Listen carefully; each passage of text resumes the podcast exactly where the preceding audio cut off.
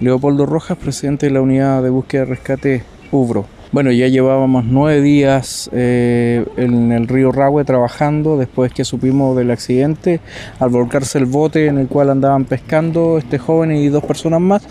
Y desde el primer día trabajamos en la noche, incluso el primer día, y de ahí nos abocamos eh, 100% a la tarea de poder rastrear a este joven en todo lo que era el cauce. Llegamos hasta la zona de lo que eran los boldos, con buzo de la costa, buzo de diferentes lados, diferentes instituciones.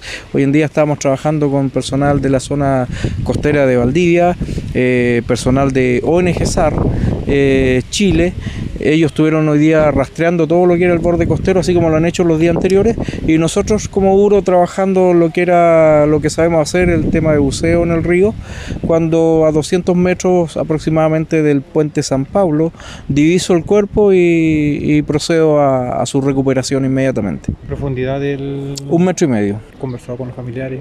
Eh, por supuesto, enormemente ellos agradecidos por la labor que hicimos, ya que nosotros eh, permanecimos desde el primer día hasta, hasta ahora, hasta encontrarlo. Y es lo que veníamos programándonos ya para poder seguir eh, dentro de los días que venían, ya que los 70 voluntarios de la unidad de Ubro eh, nos vamos relevando y vamos eh, cumpliendo diferentes funciones, ya que esto es una tarea titánica lo que hay que hacer aquí.